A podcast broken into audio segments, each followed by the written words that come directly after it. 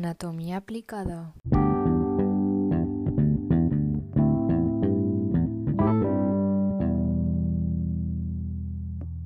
Bienvenidos al canal de Anatomía aplicada. Soy Marta Delgado, alumna de primero U del Instituto Bernardo Balbuena.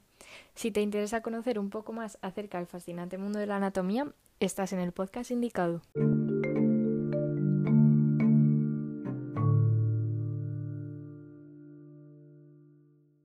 ¿Has oído hablar del síndrome de Tourette? Imagina no poder controlar algunos de los movimientos y sonidos que haces. Comienzas a emitir sonidos y a realizar movimientos de forma repetitiva y lo peor de todo, por mucho que lo intentes, no lo puedes controlar. A esta realidad es a la que se enfrentan en su día a día las personas que padecen este síndrome. Pero ¿dura para siempre? ¿De dónde procede? ¿Se nace con él? Quédate para saber más.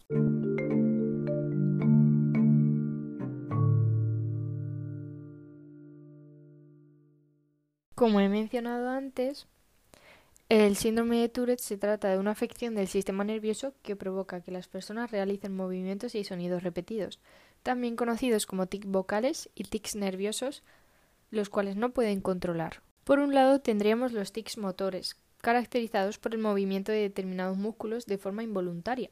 Por ejemplo, un rápido parpadeo, fruncir el entrecejo, etc. Por otro lado, los tics también pueden ser vocales, es decir, se emiten sonidos. Algunos ejemplos podrían ser repetir lo que se escucha o chillar sin motivo aparente.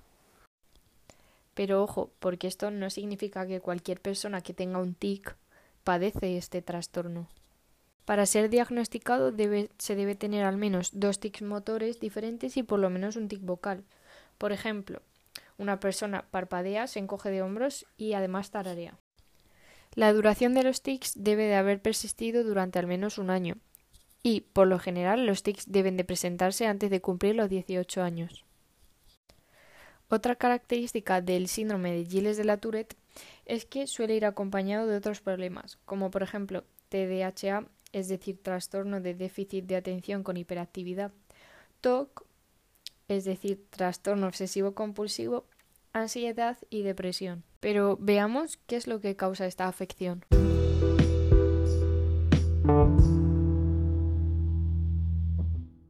El síndrome de Tourette fue descrito por primera vez en 1885 por George Gilles de la Tourette. Se cree que está ligado a problemas en ciertas zonas del cerebro, teniendo que ver con sustancias químicas como la dopamina, la serotonina y la norepinefrina, que ayudan a las neuronas a comunicarse entre sí.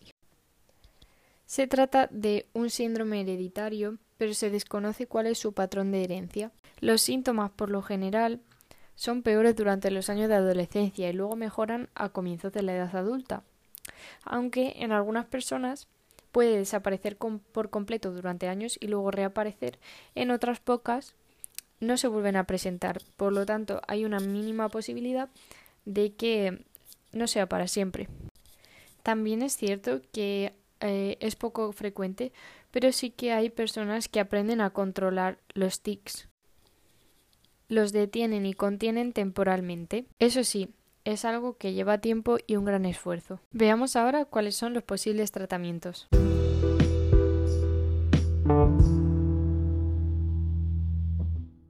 Las personas que tienen síntomas leves no reciben tratamiento. Esto es porque los efectos secundarios de los medicamentos pueden ser peores que el propio síndrome de Tourette. Por ejemplo, uno de los medicamentos que mejores resultados ha dado son los neurolépticos como el aloperidol pero tiene varios efectos secundarios como la somnolencia, el aumento de peso o la lentitud mental. Una buena opción tanto para el paciente como para sus progenitores es la psicoterapia, que ayuda al paciente no tanto a controlar los tics, pero sí a saber vivir con ellos. Si lo que se quiere es aprender a suprimir los tics, se recomienda entonces la terapia cognitiva conductual, también llamada reversión del árbitro. Si te interesa este tipo de contenido, puedes investigar acerca de varios famosos que tienen el síndrome de Tourette pero han aprendido a disimular sus tics. Por ejemplo, la famosa cantante Billie Eilish o Lele Pons.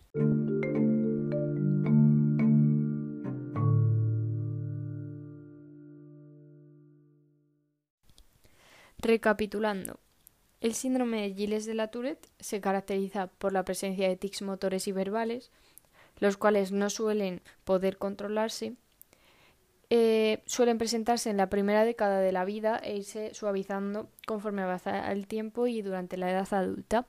Y no siempre se precisa tratamiento farmacológico para el control de los tics. Una buena opción es la psicoterapia, sobre todo para aprender a convivir con ellos.